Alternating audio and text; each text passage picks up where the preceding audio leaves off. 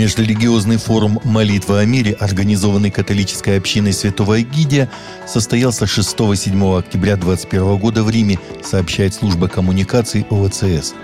Встречи представителей поместных православных и римско-католических церквей, христианских конфессий, мировых религий, видных политических и общественных деятелей ежегодно проходят по инициативе общины в различных городах мира и бывают посвящены размышлениям над важными вопросами, стоящими перед человечеством.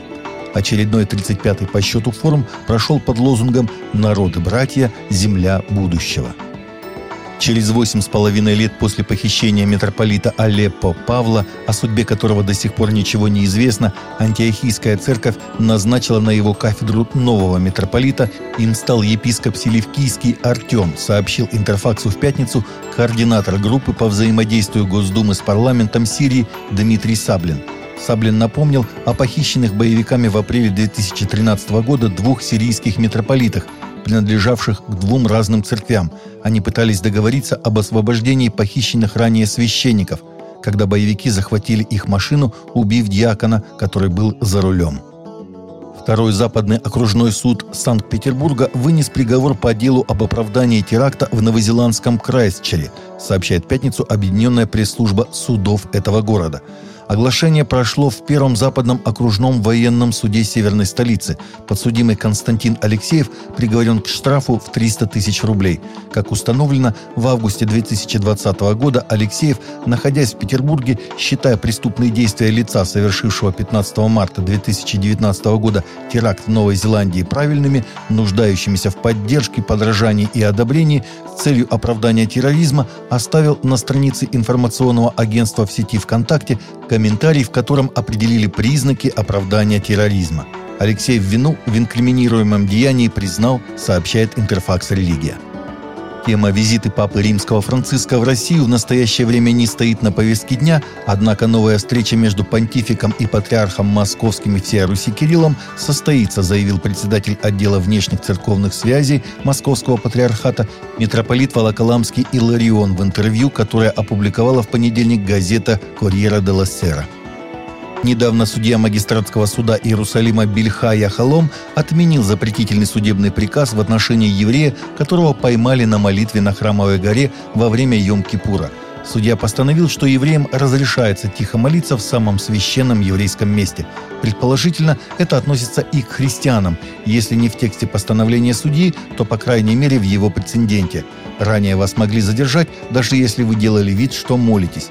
Последние годы все большее число евреев стали подниматься на храмовую гору, причем все большее число открыто молится на самом священном месте иудаизма или, по крайней мере, не скрывают, что они это делают. Запрет на молитву существовал, чтобы не вызывать агрессию у мусульман.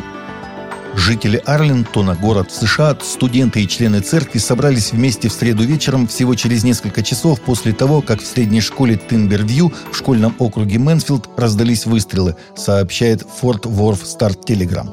Собравшиеся молились о пострадавших и преступнике. Одна студентка искренне молилась «Прикоснись к его сердцу Иисус, позволь ему увидеть свою неправоту, дай ему почувствовать раскаяние и ту боль, которую он причинил». Подозреваемый в нападении 18-летний студент был взят под стражу полиции после того, как он начал стрелять в классе. Причиной стрельбы, как заявляют адвокаты, было регулярное издевательство над ним в школе. Двое человек погибло, несколько было ранено. Некоторые христиане в США раскритиковали последнюю обложку журнала Playboy, назвав ее последним примером грубой культуры, которая несет сексуальное вырождение во всех формах – в своей статье, опубликованной в Christian Post, Майкл Браун назвал изображение молодого гея на обложке плейбоя кристаллизацией морального вырождения журнала за его почти 70-летнюю историю от непристойности до извращения. Нужно ли христианам следить за такими журналами, как Playboy – большой вопрос нашей редакции. Совет по правам человека Организации Объединенных Наций назначил в этот четверг специального докладчика для наблюдения за положением в области прав человека в Афганистане сроком на один год. Резолюция также призывает немедленно положить конец всем нарушениям прав человека и нарушениям международного гуманитарного права в Афганистане и осуждает дискриминацию в отношении женщин и девочек, включая принудительные браки. На стриминговом сервисе Netflix выйдет документальный сериал с участием римского папы Франциска. В четырехсерийном документальном фильме Франциск расскажет об отношениях между поколениями. Сериал впервые будет представлен на Ром Фильм Фест, который пройдет с 14 по 24 октября, а после Рождества будет доступен и на Netflix.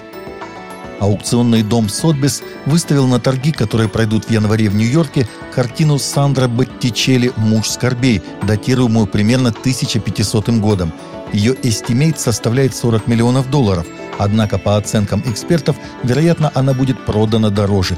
Как говорят Сотбис, это определяющий шедевр позднего периода творчества художника, Таковы наши новости на сегодня. Новости взяты из открытых источников. Всегда молитесь о полученной информации.